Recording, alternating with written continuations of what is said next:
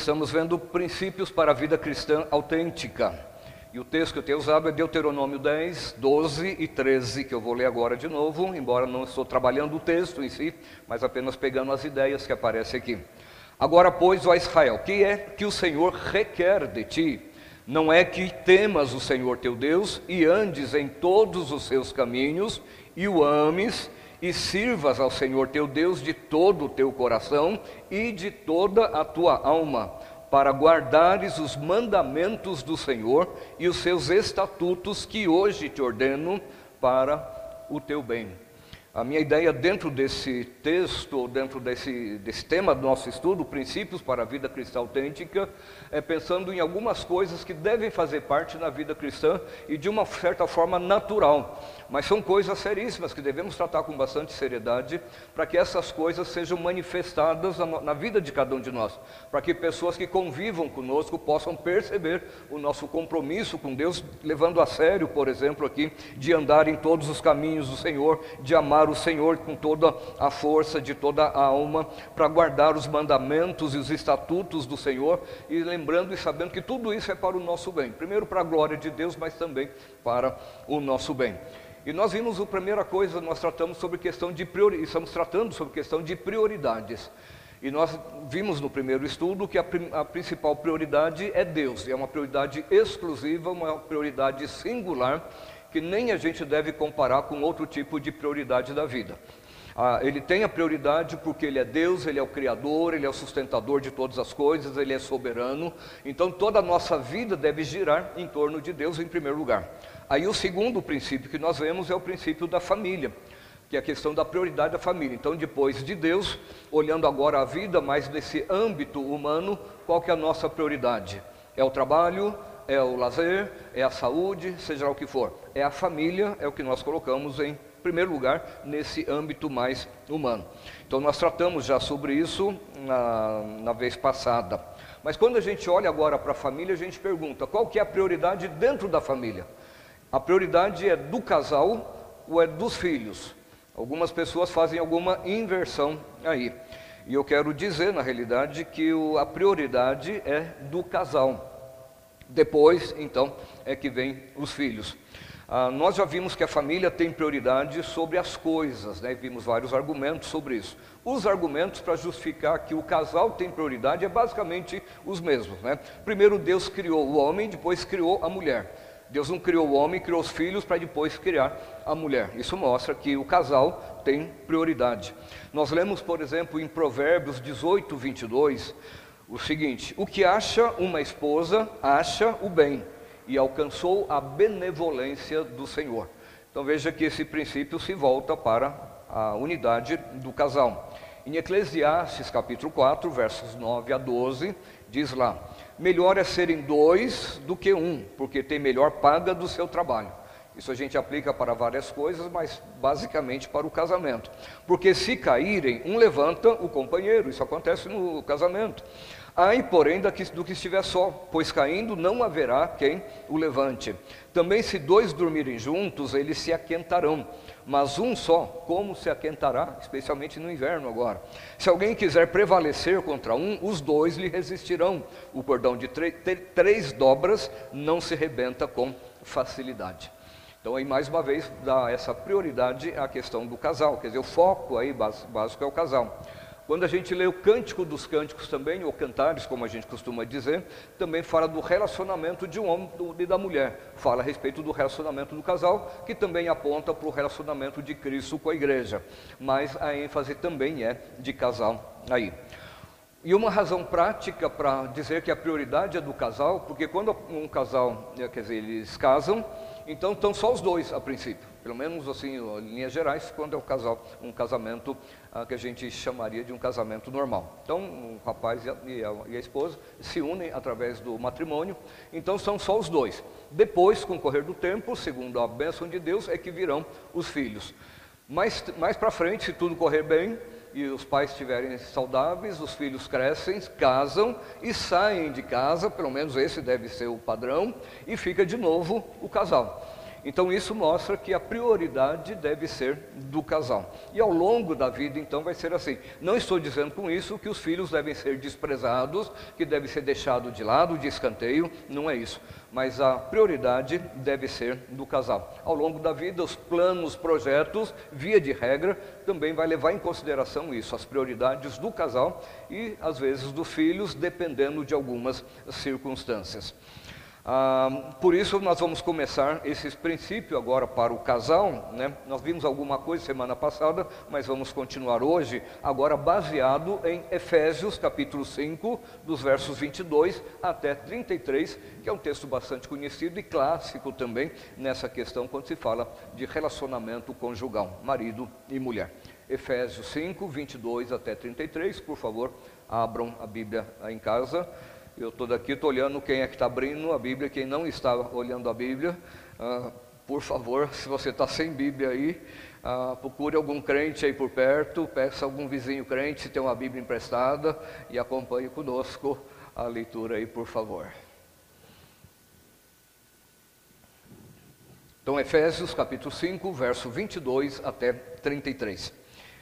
As mulheres sejam submissas ao seu próprio marido como ao Senhor porque o marido é o cabeça da mulher, como também Cristo é o cabeça da igreja, sendo este mesmo salvador do corpo. Como, porém, a igreja está sujeita a Cristo, assim também as mulheres sejam em tudo submissas ao seu marido. Maridos, amai vossa mulher como também Cristo amou a igreja e a si mesmo se entregou por ela, para que a santificasse, tendo-a purificado por meio da lavagem de água pela palavra, para a apresentar a si mesmo, igreja gloriosa, sem mácula, nem ruga, nem coisa semelhante, porém santa e sem defeito. Assim também os maridos devem amar a sua mulher como ao próprio corpo.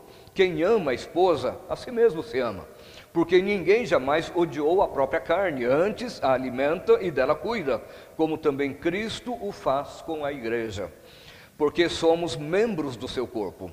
Eis porque deixará um homem pai e mãe e se unirá à sua mulher e se tornarão os dois uma só carne. Grande é este mistério, mas eu me refiro a Cristo e à igreja. Não obstante, cada um de vós, cada um de per si, também ame a própria esposa como a si mesmo, e a esposa respeite ao marido. Há basicamente três princípios aqui para o homem e dois princípios para a mulher. Evidentemente, ele teria mais algumas coisas aí, porque o que serve para um serve para o outro também. Mas eu quero fazer, dar ênfase a três aspectos, três princípios, uh, três critérios para os maridos no relacionamento conjugal e dois em relação à esposa. A primeira coisa que eu queria deixar, aliás, até antes mesmo de entrar nesses princípios para o homem e para a mulher, ou seja, as, as, responsabilidades do homem, do marido e as responsabilidades da mulher, eu quero dizer em primeiro lugar o seguinte, que esses princípios da palavra de Deus que nós temos aqui, em Efésios capítulo 5, do verso 22 até o 33 que nós lemos agora, são princípios sérios, Pode parecer até chover no molhado falar isso, né? Que a Bíblia, os princípios da Bíblia são coisa séria. Mas quando envolve esses assuntos aqui, ah, eu já vi, os irmãos já viram isso em várias situações, pessoas que tratam com uma certa leviandade, levam em tom de brincadeira alguma, algum desses princípios e acabam muitas vezes ficando assim, como se fosse uma simples brincadeira. Por exemplo, quem nunca ouviu ah, especialmente mulheres dizendo isso. Né? Alguns homens também falam, mas as mulheres que gostam mais de dizer isso. Tudo bem, o homem é o cabeça, mas a mulher é, é o pescoço e que vira a cabeça para onde ela quer. Tá, e todo mundo dá uma risadinha, etc. Mas fica essa frase na cabeça: a mulher é o pescoço, coisa que não está na Bíblia, e que ela vira a cabeça para onde ela quer. Né? Então as pessoas acabam tratando com uma certa leviandade, uma certa, tratando com uma certa banalidade essa questão dos princípios de Deus. E eu quero dizer isso são princípios sérios, princípios seríssimos, quando nós tratamos a respeito dessas questões, da submissão da mulher e depois do, da liderança do marido e do amor do marido para com a sua esposa. Por que, que são princípios sérios, seríssimos? Em primeiro lugar, porque são princípios bíblicos, eles vêm de Deus. Nós não podemos brincar com princípios de Deus, nós não podemos brincar com coisas que estão na palavra de Deus, fazer chacota, ah, fazer ah, brincadeira com uma coisa tão séria assim. Ah, o que é da palavra de Deus é algo muito sério e que nós não podemos brincar de forma nenhuma.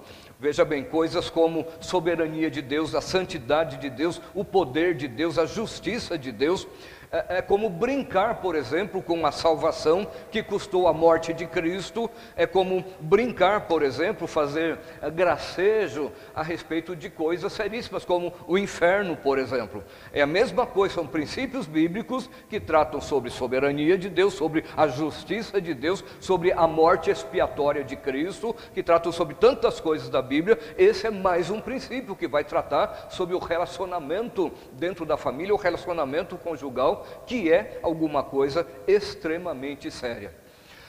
Todos nós nos revoltamos quando, por exemplo, aquele jornal ah, francês, Charlie, alguma coisa lá que eu não lembro o final dele, mas faz chacota e faz brincadeira com coisa séria, especialmente com coisas bíblicas e coisas relacionadas à pessoa de Deus. Tendo assim total desrespeito pelas coisas de Deus, nós ficamos revoltados com isso. Mas se brincamos com esses princípios da Escritura, estamos fazendo a mesma coisa.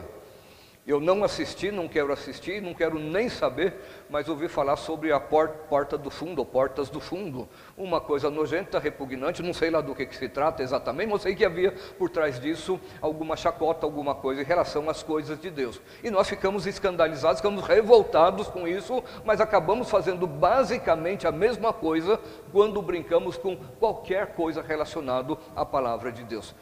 Mesmo que, ah, eu estou só brincando, mas não se brinca com coisa séria, especialmente coisa que envolve princípio de Deus e que trata da questão da família também. E uma outra questão que mostra a seriedade desse princípio é o seguinte: porque as consequências dessas distorções ou dessa leviandade com que tratamos essas, esses princípios aqui do que, que regem a família, que regem o casal, acabam trazendo consequências terríveis, né? acaba trazendo consequências terríveis para o próprio casal porque muitas vezes a mulher acaba levando sempre na brincadeira essa história de que ela é o pescoço e que vira a cabeça para onde quer e acaba levando isso a sério e fazendo isso muitas vezes na sua vida conjugal. O marido, por sua vez, também acaba não assumindo a liderança que deveria ter e acabam tratando com uma certa leviandade isso. Isso vai refletir negativamente na vida do casal, porque assim, quando o casal não vive os preceitos de Deus com seriedade, quando não, torna, não se tornam praticantes da palavra e se tornam apenas ouvintes ou até mesmo gracejadores da palavra de Deus, isso não só, ah, vamos dizer, num certo sentido, deixa de ah, contar com a bênção de Deus, porque acaba sendo uma certa provocação a Deus, e Deus não vai abençoar uma coisa desse sentido, salvo pela manifestação única e exclusiva da sua graça, mas acaba gerando a ah, tipo de problema no casamento, porque simplesmente não estão aplicando no seu relacionamento um princípio sério da palavra de Deus como é este. E o, e o resultado pior ainda vai ser na vida dos filhos, quando existem os filhos. Primeiro, porque acaba acontecendo o seguinte: a, o, o, marido não assume a liderança porque ele olha o texto simplesmente assim, de uma forma leviana, porque brincaram com o texto, então ele não leva com seriedade. A mulher, da mesma forma, não leva com seriedade o seu papel, de ser, o, da, o seu papel, a sua função, ou a sua posição de ser submissa dentro do casamento. Os filhos ficam meio perdidos nisso, porque eles não veem na, eles não veem na pessoa do pai aquela posição de liderança firme, liderança espiritual e não vê por parte da esposa também aquela submissão, às vezes há uma inversão até, a mulher acaba assumindo a liderança, os filhos homens começam a olhar na mãe aquela atitude que deveria estar no pai. Lá na frente eles ficam meio confusos em relação até à sua própria identidade. Aí vem aquela turma lá da, a, da identidade de gênero, acaba bagunçando mais a cabeça das crianças e elas serão as maiores vítimas de toda essa questão por simplesmente tratar com uma certa leviandade ah, os preceitos de Deus. E uma outra consequência ainda é a desonra que se faz a Deus. Pelo fato da família não obedecer os preceitos de Deus, já é uma forma de desonrar a Deus. Não vivenciando os preceitos de Deus, isso vai refletir negativamente na vida da família. Essa família vai ter uma série de problemas, pessoas de fora que conhecem até certo ponto um pouco da vida dessa família, essa família não vai estar glorificando a Deus como deveria estar glorificando. Satanás vai ficar feliz com isso, é uma forma de afronta a Deus e a família não vai poder realmente glorificar a Deus como deveria glorificar. Veja, da mesma forma que a gente sabe que a gente não deve brincar com arma, não deve brincar com fogo, nós não podemos e não devemos brincar com princípios bíblicos, que são coisas sérias. Lembrando especialmente que a Bíblia fala que a palavra de Deus é fogo, né, e é o um martelo também que esmiuça até a rocha. Então é a primeira advertência é isso, tratemos com toda a seriedade. se você já brincou com isso, peça perdão a Deus, mas nunca mais brinca com esses princípios da palavra de Deus e nem com outros também. O nosso foco agora é esse, mas nunca brinque com isso. O princípio claro está lá e nós vamos ver agora, princípio para a esposa e depois o princípio para o marido. Pessoas que levam a sério isso vão ter o resultado positivo. Pessoas que brincam, escarnecem, tratam com leviandade, vão colher aquilo que hoje estão plantando. Então vamos ver os princípios para a esposa. Então, primeiro, são duas coisas basicamente que eu quero destacar. Ah, normalmente a minha tendência seria falar primeiro para os homens, porque eu entendo que, sendo o homem o líder, então a palavra deve ser primeiro para o homem e depois para a mulher. Mas interessantemente que a, a Bíblia aqui coloca numa, numa, ordem inversa. Trata primeiro da esposa e depois ah, do marido. Semana passada nós falamos a respeito da questão de princípios também no casamento, ah, lá da criação, que Deus colocou o homem como, aliás, semana retrasada. Semana passada falamos a respeito do, do exemplo de Josué, quando ele podia dizer: Eu e a minha casa serviremos ao Senhor, mostrando que ele, como homem como líder, devia começar com ele, ele devia dar exemplo para sua família também. Então, por isso eu eu, na, minha, na minha cabeça, normalmente a gente pensaria em falar para os homens primeiro, mas depois para as mulheres. Mas vamos seguir a ordem que a Bíblia apresenta aqui. E qual é o princípio para a mulher? Ah, que as mulheres sejam submissas ao seu marido. Verso 22 a 24. As mulheres sejam submissas ao seu próprio marido. É uma sugestão ou é um mandamento? É um mandamento. E é um princípio de vida. E é um princípio bom. Não pense que é algum castigo, não ah, e deve ser submissa ao marido como ao Senhor. Quer dizer, da mesma forma como ela se submete ao Senhor, ela deve ser submissa ao seu marido. A mulher que não se submete ao marido dificilmente vai se submeter adequadamente ao Senhor. E vai dizer verso 23: Porque o marido é o cabeça da mulher, como também Cristo é o cabeça da igreja, sendo este mesmo salvador do corpo. Como, porém, a igreja está sujeita a Cristo, assim também as mulheres sejam em tudo submissas ao seu marido. E mais um texto em 1 Coríntios 11, 3, que diz: Quero, entretanto, que saibais ser Cristo o cabeça de todo homem, e o homem o cabeça da mulher, e Deus o cabeça de Cristo. Por causa da pecaminosidade do ser humano, tanto do homem quanto da mulher, ah, sempre houve e sempre vai haver distorções das coisas e distorções também nessa questão dos papéis entre o homem e a mulher. Não só no lar, mas isso acontece também na sociedade e até mesmo na igreja, em alguns casos. Ah, nós já vimos que quando Deus criou o homem e a mulher, ele estabeleceu que o homem seria o líder. Ele colocou o homem como cabeça, como líder no lar. Não foi Adão que chegou primeiro e de uma certa forma autoritária, ele simplesmente subjugou a mulher. Não foi assim, foi Deus é que criou essas posições. Criou o homem e mais ou menos dizendo, olha, você é o líder, você é o cabeça, você é que vai conduzir as coisas no lar. E a mulher vai ser auxiliadora, tá? Mas isso não quer dizer que a mulher seja inferior. A Bíblia fala que Deus, quando formou a mulher, ele a fez como uma auxiliadora idônea.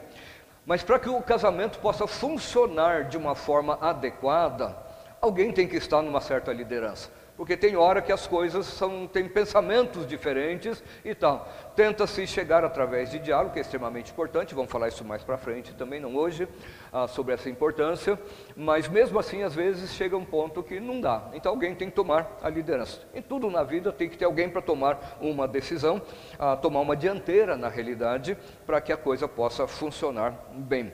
Mas por causa, veja bem, por causa das distorções e e dos abusos né, que houve ao longo da história, que há nas famílias, que há inclusive muitas vezes dentro das famílias de igreja.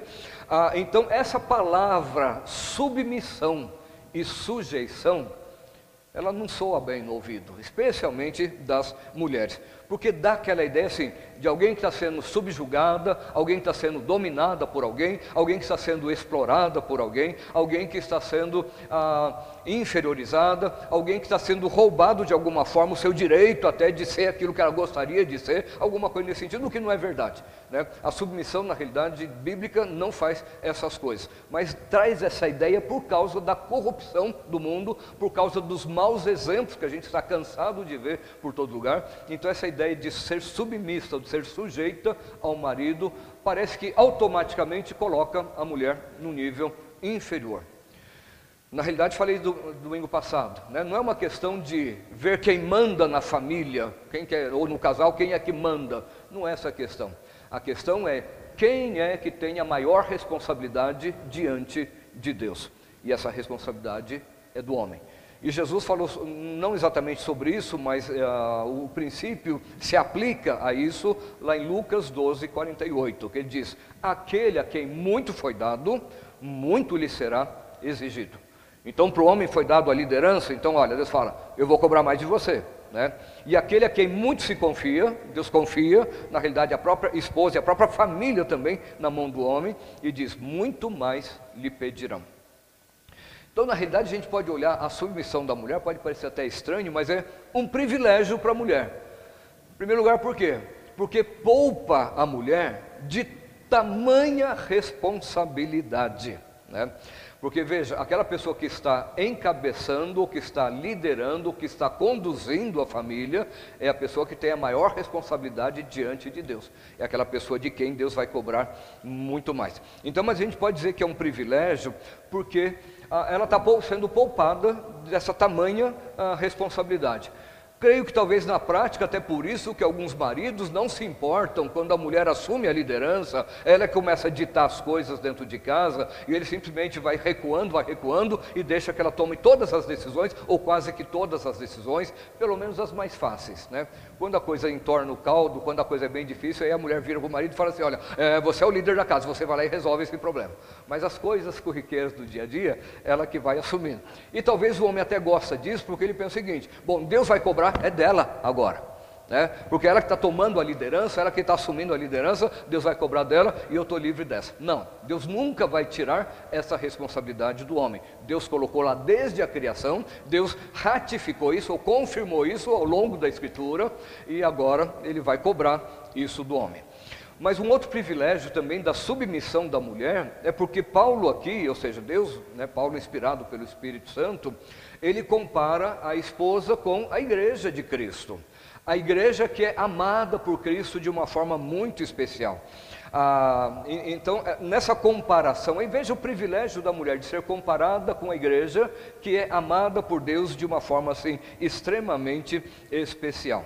E quando a gente pensa nisso, né, a mulher é, deve ser submissa ao marido, igual a igreja é submissa a Cristo, né, a gente pensa o seguinte: o que, que Cristo requer da igreja?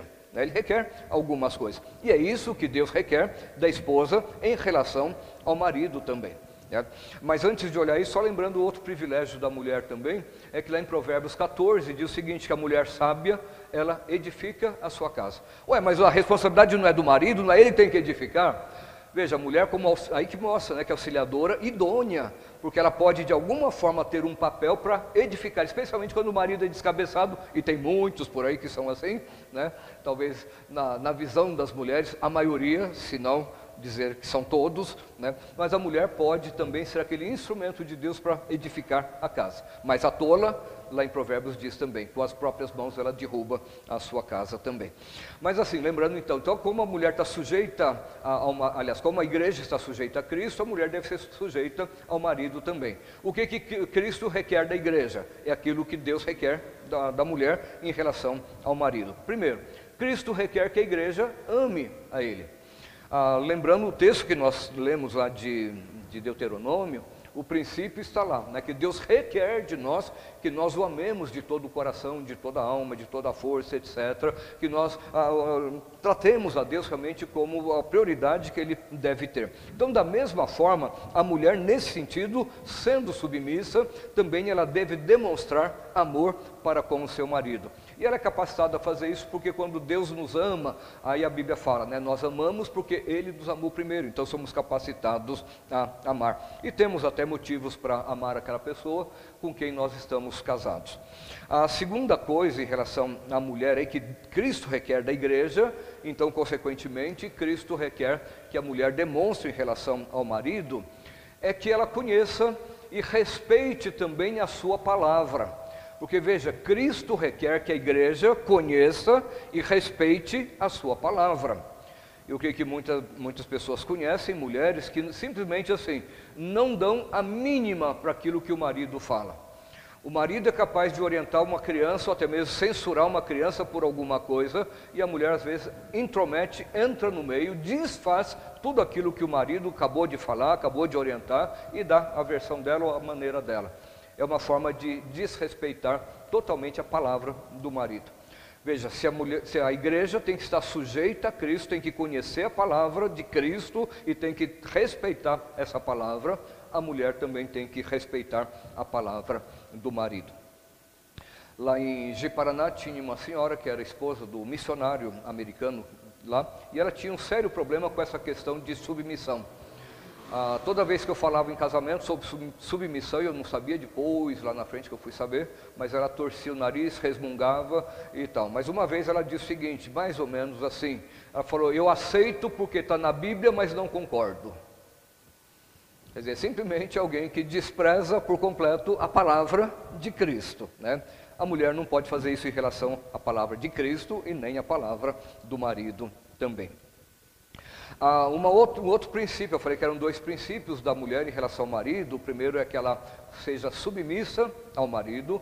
Veja bem, ser submissa não quer dizer que ela vai se ah, tirar a sua personalidade, ah, não vai expressar muitas vezes as suas necessidades, seu pensamento, as suas ideias, aquilo que ela deseja, aquilo que ela gostaria, e ter o seu papel, vamos dizer assim, ao lado do marido também. E é sábio o marido que dá ouvidos à sua esposa. Mas ela vai sujeitar, especialmente aquelas situações quando houver algum tipo de conflito, ela vai simplesmente dizer para o marido: olha, Deus colocou você como cabeça no lar, você vai prestar contas diante de Deus, faça do seu jeito.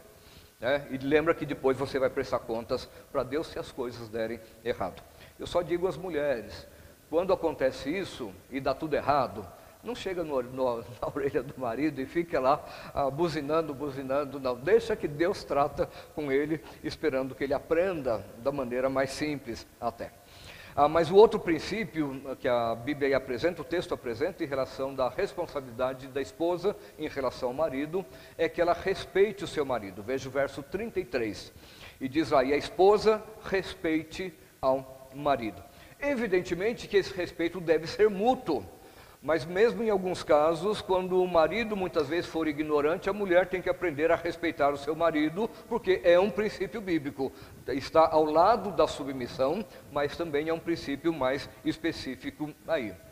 Infelizmente, há casais que perderam totalmente o respeito entre si já se ofenderam tanto, já se magoaram tanto, já se agrediram tanto, que há feridas que nunca foram devidamente tratadas e essas feridas ainda incomodam e vão continuar incomodando enquanto não forem devidamente tratados.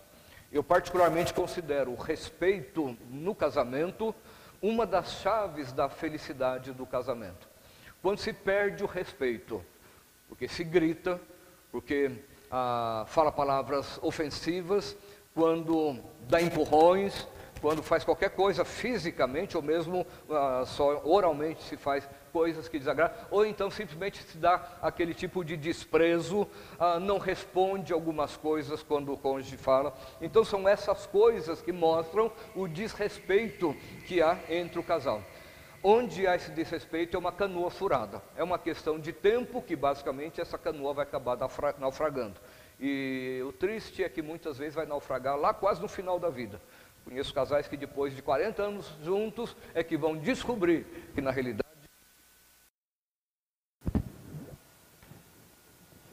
Já estão ouvindo? Ainda não? Já estão ouvindo? Tá legal. Tá.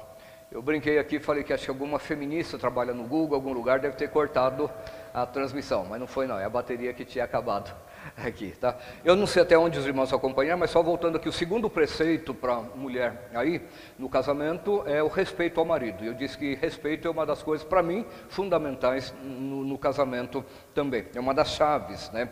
Agora, qual que é o limite quando ah, quando, qual é o limite da sujeição da mulher ou da submissão da mulher em relação ao marido. É quando o que ele exigir dela ah, não ferir o princípio da palavra de Deus. Por exemplo, a Bíblia fala a respeito do dízimo, né? mas se o marido que tem autoridade sobre a esposa falar você não vai dar dízimo na igreja, ela não vai dar o dízimo na igreja. Se o marido falar você não vai mais na igreja, ela também não vai mais na igreja. Ela não vai deixar de ser crente pelo fato de não dar dízimo e nem vai deixar de ser crente pelo fato de não vir à igreja. Ela vai continuar servindo a Deus no coração. Tá? Então são esses dois princípios para a mulher: ser submissa ao marido e respeitar ao marido. Tá? Avalie, mulheres, por favor, seu relacionamento dentro de casa, até que ponto que a sua submissão é verdadeira. Algumas mulheres pensam que são submissas, dizem que são submissas, mas na prática não são não. A Silvia me mostrou esses dias, um, aliás, foi ontem, um videozinho que deve ter circulado por aí. Uh, tinha um casal, parece consultando com uma psiquiatra, psicóloga, alguma coisa assim. E a psicóloga pergunta para o marido, dizendo assim: Você acha que a, a, sua mulher te domina muito? E a esposa responde: Não, ele não acha, ele acha que não. É. Então é mais ou menos assim que algumas mulheres entendem a sua submissão. Mas o princípio para o marido. Primeiro princípio é o de liderar. Observe lá versos, versos 23 e 24. Porque o marido é o cabeça da mulher. O que, que significa isso? Ele é o líder, ele que vai conduzir. Como também Cristo é o cabeça da igreja, vai prestando atenção, sendo este mesmo o salvador do corpo. Cristo é o salvador do corpo, que é a igreja, e o marido também deve ter essa função. Não de salvar espiritualmente, mas deve ser essa, essa função de conduzir e cuidar. Versículo 24: Como, porém, a igreja está sujeita a Cristo, assim também as mulheres sejam em tudo submissas ao seu marido. Então, mostrando que o homem é que deve conduzir, ele deve ser o líder, que deve liderar, conduzir a, a esposa e conduzir a família. Mas agora observe o seguinte: veja que terrível responsabilidade que pesa sobre o marido conduzir a sua esposa, a sua família, da maneira como Cristo conduz a igreja. Quando eu casei com a Silvia, eu tinha 20 anos, era praticamente um adolescente. Quando eu tomei consciência do casamento em si, que eu tinha, eu já tinha os filhos, então eu, eu lembrei que eu tinha que cuidar da minha esposa, garantir a, a provisão da família, cuidar ah, de moradia, de todas as coisas para ela e para os filhos que vieram também depois. Eu fiquei quase que desesperado em pensar na responsabilidade de pensar como é que eu vou conseguir fazer isso ao longo da vida, igual meus pais fizeram. Né, eu achei que era assim uma missão praticamente impossível. Eu me sentia realmente assim e me sinto talvez até hoje incapaz de fazer isso. Agora, depois, chegando aos quase 50 anos de casado, eu vejo assim, que, pela graça de Deus, ah, fui conduzido e sustentado por Deus. Mas quando eu olho agora que a responsabilidade espiritual do marido, que eu não tinha essa consciência na época, eu vejo que é muito mais terrível do que eu imaginava. Não era a única questão de prover arroz e feijão para a família, prover uma roupa, um agasalho para usar, prover um lugar para ele estar, para nos abrigar, mas eu tinha que conduzir a minha família da maneira como Cristo conduz a igreja. Isso é alguma coisa tremendamente ah, tremendamente séria. Agora observe o seguinte, essa condução, porque pensa o seguinte, o princípio para a mulher é ser submissa e respeitar o marido. Agora quando vem aqui que o marido deve conduzir, então a mulher deve liderar a família, Alguns maridos acham que ele deve fazer isso aos trancos e barrancos e fazer muitas vezes isso na base da força, na base da, do autoritarismo de uma certa forma, até mesmo infundindo terror ou medo na vida das famílias, né, da esposa e do marido. Vocês já viram alguma mulher que tem medo do marido? Eu conheci um casal, O marido era aquele tipo de gente assim, calmo, sereno e tranquilo.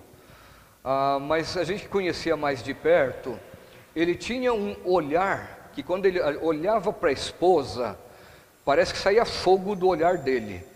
Ele dizia tudo o que ele queria dizer com aquele olhar assim, era um, um olhar que saía fogo e era gelado ao mesmo tempo. Não dava para a gente discernir na realidade, mas a esposa entendia. Por exemplo, se ela estava falando de mais alguma coisa, ele só dava uma olhada para ela, ela no mesmo instante parava aquilo que estava falando. Se tinha que decidir alguma coisa e ela queria começar a falar alguma coisa, ele olhava para ela e ela já esperava qual seria a reação dele, aonde que ia caminhar a, a, conversa. Ela tinha medo dele, no certo sentido. Né? Ah, você tem medo de Jesus? Nós temos medo de Jesus? De forma nenhuma. Né? Ele nos conduz ah, com autoridade, mas de tal forma que nós não temos medo de nos aproximar dele, nós não temos medo, nós não queremos desagradá-lo, isso é verdade, mas aquela ideia de ter medo de Jesus, isso está longe de nós. Né? Ah, da mesma forma, o marido deve conduzir a sua família, esposa e os filhos de forma a não causar esse tipo de, de terror né? que só num olhar muitas vezes já diz, ah, aliás, não é que diz tudo, que tem um certo olhar assim que diz tudo, mas aquele olhar ah, bacana, né? gostoso, tranquilo, ah, que entre marido e mulher tem muito desses olhares, né? Ah, na família com os filhos também eles vão conhecendo esses tipos de olhar, mas não aquele que causa esse tipo de, de temor. Né? Então, o marido deve ah, liderar a família, assim como Cristo lidera a igreja. Segundo lugar, outro princípio para o marido é que ele deve amar então a esposa como Cristo amou a igreja. Tem tudo que ver com a liderança, mas destaca aqui essa questão de amar, porque a Bíblia diz lá né, que o marido deve amar a esposa como Cristo amou a igreja.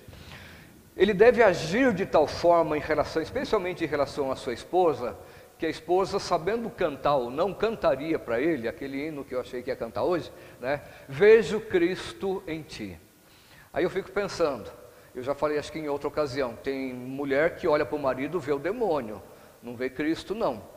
Tal é a atitude grotesca, muitas vezes, ah, não é só na questão do, do, tratamento, mas muitas vezes das coisas que faz dentro de casa, que muitas vezes escandaliza a própria esposa e muitas vezes maridos que são considerados como cristãos ou como crentes.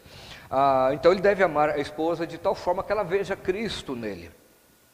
Ah, e, e, essa questão do amor deve, deve, se manifestar de alguma forma. Primeiro, deve se manifestar através de declarações. Porque Cristo faz declarações de amor para sua, com a sua igreja. Quando eu falo Cristo, olha assim, Deus de uma forma geral. Por exemplo, Jeremias 31, 3, Deus tem uma declaração de amor para o seu povo. Quando ele diz lá, ah, de longe se me deixou ver o Senhor, ah, mais ou menos isso, né? de longe se me deixou ver o Senhor, dizendo, com amor eterno eu te amei, por isso com benignidade eu te atraí. Não é uma declaração de amor isso? Quando nós olhamos João 3,16, que nós citamos logo no início do culto, porque Deus amou o mundo de tal maneira, e ele declara isso na sua palavra, né? Deus amou o mundo de tal maneira que deu seu Filho unigênito para que todo que nele crê não pereça, mas tenha a vida eterna. É uma declaração de amor. Nós vimos também o texto que Jesus fala lá: ninguém tem maior amor do que esse, de dar alguém a sua vida em favor dos seus amigos. Fiz a saudação para a igreja em João, 1 João 3,1, vede que grande amor nos tem concedido o Pai. Então são declarações de amor. Os maridos têm que aprender a fazer declarações de amor para com a esposa. Ah, não é que nem aquele que disse lá no. Falou, quando eu casei, eu declarei para ela que amava, não mudei de ideia até hoje, então continuo amando. Não preciso ficar repetindo isso todo dia. Para a esposa isso não serve, tá? A esposa tem uma certa necessidade, assim como a igreja. Por que, que Deus ah, faz várias declarações de amor para com o seu povo e não fez apenas um? Quem sabe lá no início da criação ele podia ter feito uma declaração, mas ele faz isso ao longo da escritura também, através de vários servos dele, ele faz todo esse tipo de declarações também. Precisamos simplesmente aprender, é uma coisa assim que não é tão difícil. Eu fui criado num lar onde meu pai não fazia declarações de amor para uh, minha mãe, pelo menos perto da gente, e nem minha mãe fazia declarações para ele perto da gente. Uh, e nem assim para a gente não tinha tantas declarações assim. Quando eu conheci a Silvia, começamos a nos relacionar, ela começou a me ensinar a fazer declarações, começou a cobrar de mim, quando eu ia na minha mãe, você não dá um beijo da sua mãe, não? Aí eu dava um beijo nela, era estranho até, né? Ah, e coisas assim, mas eu fui ao longo da vida aprendendo, acho que eu estou aprendendo ainda isso, mas o, no relacionamento, o marido que ama a esposa precisa aprender a fazer declarações de amor por favor, não vai chegar procurar no Google declarações de amor, né? E aprenda algumas e chegue depois e a esposa fala: "Nossa, está inspirado hoje, né?" E depois de alguns dias ela vê na internet lá vai ficar ruim, né? Faça aquilo que parte do coração, faz declarações de várias formas. Eu sei quando chegar em casa hoje a Silvia vai cobrar de mim também, falar: "Ah, faz tempo que você não faz nenhuma declaração". Então hoje eu vou ter que fazer pelo menos uma para ela, né? Ah, essas declarações de amor são um tipo de confirmação, é uma palavra de encorajamento que faz muito bem para quem ouve também. Todos nós, homens, também gostam disso. Mas os homens, especialmente, têm um pouco mais de dificuldade às vezes. Né? Existem algumas mulheres raras, né, poucas, que às vezes nem gostam de muita declaração. Talvez algumas experiências amargas do passado que não foram devidamente, devidamente tratadas também. Mas os maridos devem aprender a fazer declarações. Mas além das declarações, os homens precisam aprender a fazer também, que é aquilo que Jesus faz, são demonstrações de amor. Jesus demonstrou esse seu amor para com seus discípulos várias vezes cuidando deles, quando faltava pão, ah, corrigindo, orientando, de várias formas ele fez. Ah, ele teve assim várias demonstrações de amor para com seus discípulos, para com seus filhos. O marido deve aprender também a fazer demonstrações de amor para com a sua ah, esposa não somente quando ela precisa. Esses dias a Silvia está com o braço ruim lá, então eu tenho levantado mais cedo um pouco, lavado a loucinha que ficou da noite, e algumas coisinhas. Espero que ela tenha percebido. Algumas vezes ela falou: Eu percebi que você lavou a louça, e etc. E tal. São pequenos gestos, muitas vezes, mas que têm um grande significado. Né? É aquele cuidado que junta com as declarações, porque só declarações sem demonstração de amor não vale nada né? não vale nada para ninguém. Então é preciso que haja essas manifestações, essas demonstrações de, de, de amor, na realidade. E além de declarar amor, além de demonstrar amor, falta uma terceira coisa, que é provar este amor. A gente prova este amor quando, por exemplo, perdoa, quando a gente entende, quando a gente dá descontos e uma série de outras coisas. Há um canto que a gente canta que diz: há momentos que palavras não resolvem, mas o gesto de Jesus na cruz, ah, na, no cântico diz: demonstrou o amor por nós, mas na realidade provou o seu amor para conosco, porque Romanos 5,8 diz isso: que Deus prova o seu próprio amor para conosco pelo fato de ter Cristo morrido por nós, sendo nós ainda pecadores.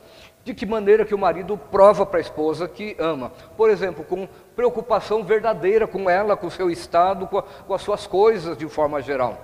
Às vezes a mulher está falando de alguma dificuldade e tal, e todo marido tem essa dificuldade, às vezes, ah, de devagar, quando a mulher está falando a mesma coisa, repete, etc., a gente já desliga, alguma coisa assim, a mulher percebe isso, isso mostra que não está demonstrando um verdadeiro interesse pelos seus problemas, por suas dificuldades. Então comece a prestar mais atenção e se preocupar mais com a, a sua esposa.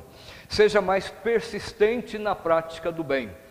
Ah, alguns maridos fazem isso, né? Ah, eu lavei a, a, a louça uma vez e depois nunca mais.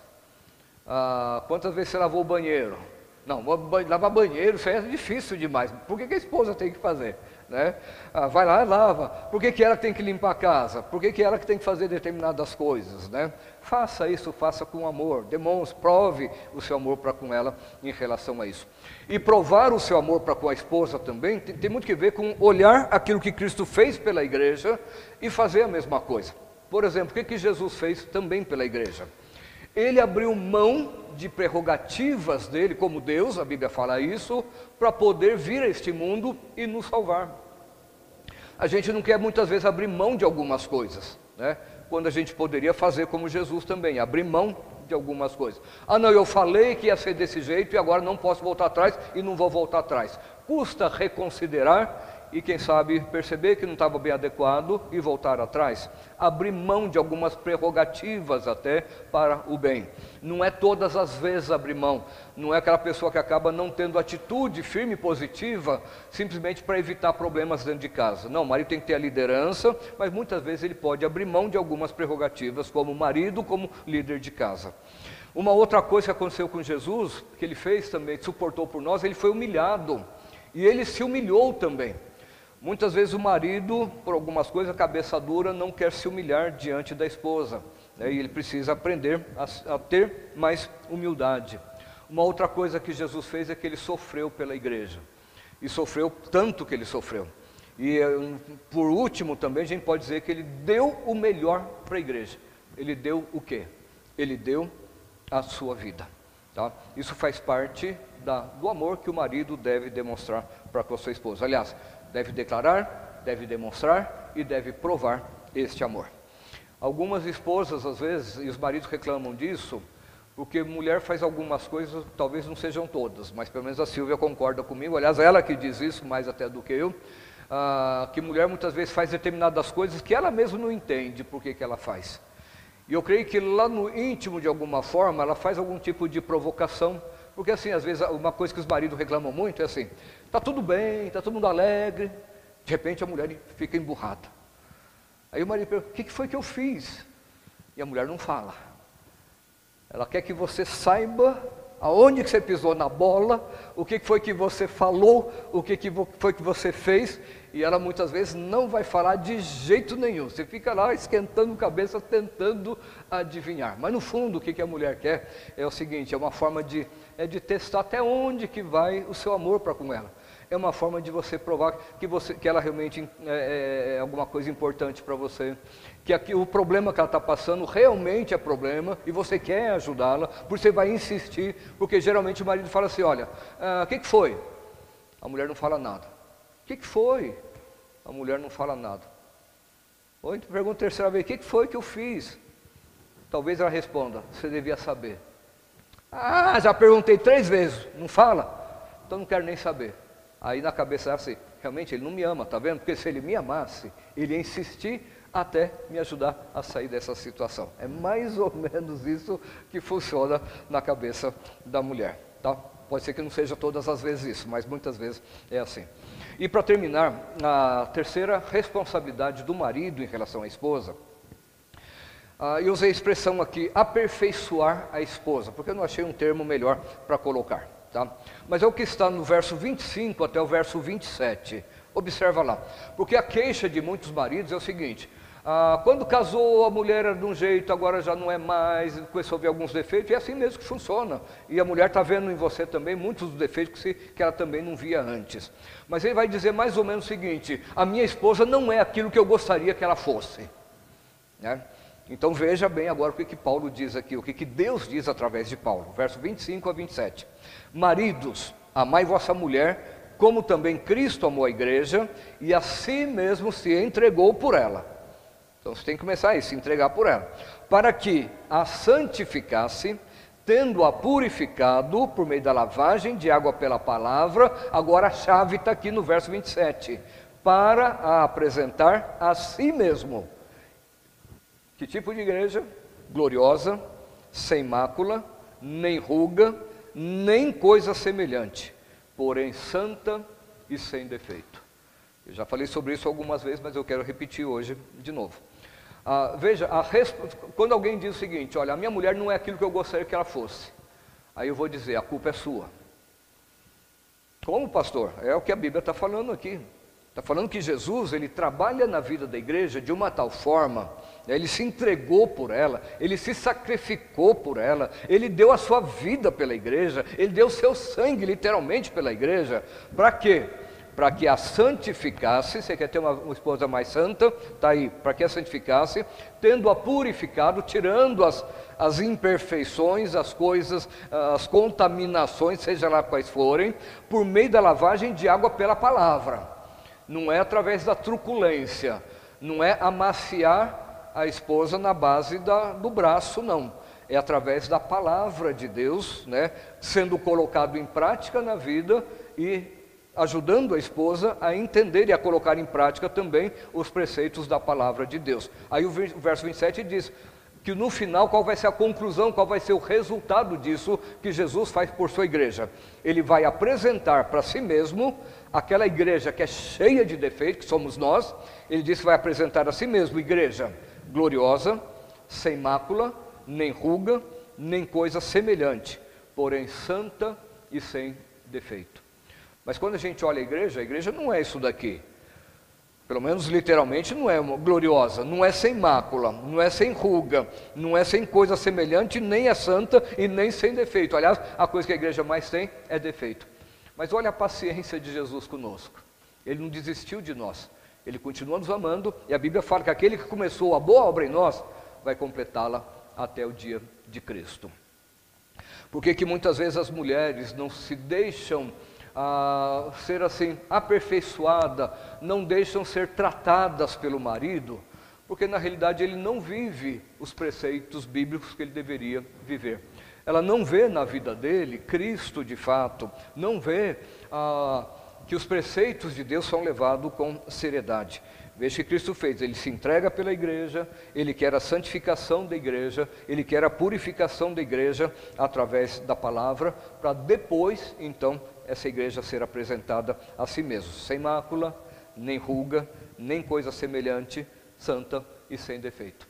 É verdade que Jesus não está falando de forma física, as rugas virão com o tempo, ah, não tem jeito de, de evitar isso, mas muitas das coisas que a gente gostaria de ver na esposa, a gente pode ver se a gente agir que nem Cristo. Amar a esposa como Cristo amou a igreja. Então, concluindo, quero deixar com os irmãos hoje esses princípios para a família. Primeiro, a questão da prioridade na família, a prioridade é do casal. Tá? Basicamente, existem algumas circunstâncias que são exceções, em que às vezes, por exemplo, um filho com dificuldades, algum tipo de problema, algumas circunstâncias que às vezes precisa se ah, morar em determinados lugares por causa de facilidade para escola para filhos, algumas coisas nesse sentido, mas em linhas gerais a prioridade é do casal, então marido e mulher devem ah, cultivar e não devem desprezar esse cultivo dessa amizade, dessa comunhão entre o casal. Porque se fica ah, os dois preocupados com tantas coisas, e às vezes preocupados até mesmo com os filhos, supervalorizando a atenção para os filhos, acabam negligenciando a atenção um para o outro, lá na velhice, essa falta de atenção, essa falta de amizade, essa falta de comunhão vai fazer muita falta e vai ter problemas lá na velhice. A segunda coisa é lembrar que os princípios que regem aqui o casamento marido e mulher, a mulher sendo submissa ao marido e respeitando o marido, o marido amando a esposa e o marido ah, também, aliás, liderando e, a, e, o marido amando a esposa e também ah, conduzindo a esposa de tal forma para que ela seja aperfeiçoada. Isso é responsabilidade do marido também. Agora, quando a gente pensa assim como igreja ou como crente, né? Olha o seguinte, e responda o seguinte: você está satisfeito com Cristo? É lógico que estamos. Eu, pelo menos, estou satisfeito. Né? Tudo, tudo aquilo que eu, que eu preciso, eu encontro em Cristo. Aliás, há um hino que o Amauri canta é, que fala sobre isso, né? Paz, descanso, beleza, riqueza, sei lá mais o que, né? Tudo nós encontramos em Cristo. Paulo fala que Cristo é tudo e em todos. Então nós estamos plenamente satisfeitos com Cristo. Cristo ele é meio, meio não, vamos dizer assim, ele é austero, ele requer de nós algumas coisas com seriedade, ou ele simplesmente olha e fala, não, esses pecadinhos aí não tem problema não, pode continuar fazendo essas coisas erradas, não, isso não tem problema não. Não, ele requer de nós que nós tratemos com toda a seriedade essas coisas. Mas isso de alguma forma deixa o nosso, nosso relacionamento com Cristo ah, estranho, meio de longe. Não, nós podemos ter plena intimidade, um relacionamento muito maravilhoso com Cristo. E Ele é o marido da igreja, Ele é o noivo da igreja. As mulheres deveriam olhar para o marido também dessa forma, encontrar plena satisfação na pessoa daquela pessoa que Deus preparou e colocou na sua vida para ser o líder, para conduzir a sua família, sobretudo dentro dos preceitos de Deus, fazendo como, como vimos semana passada. Eu e a minha casa serviremos ao Senhor. Deus abençoe cada família. Espero que os maridos possam ah, se dedicar mais à esposa, não só essa semana. Talvez alguns até vão ficar mais animados. Talvez alguns, tem, algum, tem marido que é assim, tão turrão, que assim, não vou fazer só porque o pastor está falando, não. Pelo menos essa semana não vou fazer, não. Eu vou fazer semana que vem, ou vou fazer quando eu achar que deve fazer. Vai nesse caminho. Né? Você vai ver o resultado disso. Mas eu espero que você trate com seriedade. Né? Cultive esse bom relacionamento com a sua esposa, ame a sua esposa de verdade, não seja só de palavras, só de língua, demonstre isso, prove este amor para com ela também, e a esposa manifeste submissão. Ah, eu já tenho lembrado também o seguinte: quando o marido ama a esposa como Cristo amou a igreja, pergunto, qual esposa que não quer ser submissa a esse marido? Com toda certeza, ela vai preferir até ser submissa a este marido do que tomar as decisões da casa ou da família. Deus abençoe. Vamos agora